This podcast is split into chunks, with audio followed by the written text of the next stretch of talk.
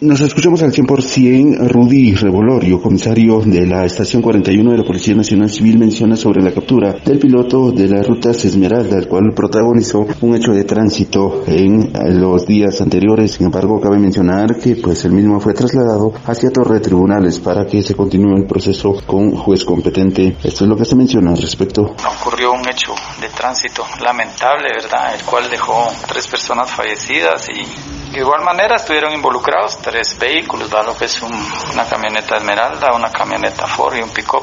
Y efectivamente pues se detuvo al piloto de la camioneta, al señor José Orlando Jeremías Valdés Pacheco, quien según versiones de ahí de los curiosos pues era quien conducía la camioneta. ¿De cuántos años jefes? ¿Qué pasó? Oh, no, no, no. Ahorita no, no, no puedo, como de unos 25 años aproximadamente va. Con esto pues se hace el llamado también a la población a denunciar este tipo de hechos, este de hechos que ponen en riesgo no solo la integridad de pasajeros, sino también de personas que transitan por esta Así es, el llamado a todos, a todos los conductores especialmente, ¿verdad? Que, que tomen sus precauciones a la hora de ir al frente de un volante, ¿verdad? Igual la, la, la ciudadanía, el llamado para que denuncien cualquier tipo de abusivez.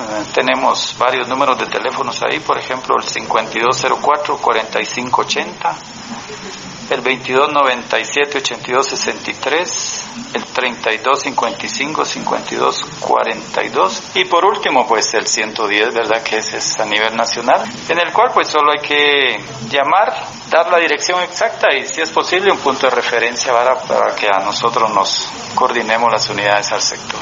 Estos números también pueden servir por el tema de denuncias de, de extorsión, asaltos, robos, hurtos que van a presentarse en el departamento. Así es, así es. Asaltos, robos inmediatamente, extorsiones de igual manera. Aquí se canaliza la información al, a la unidad especializada en el tema.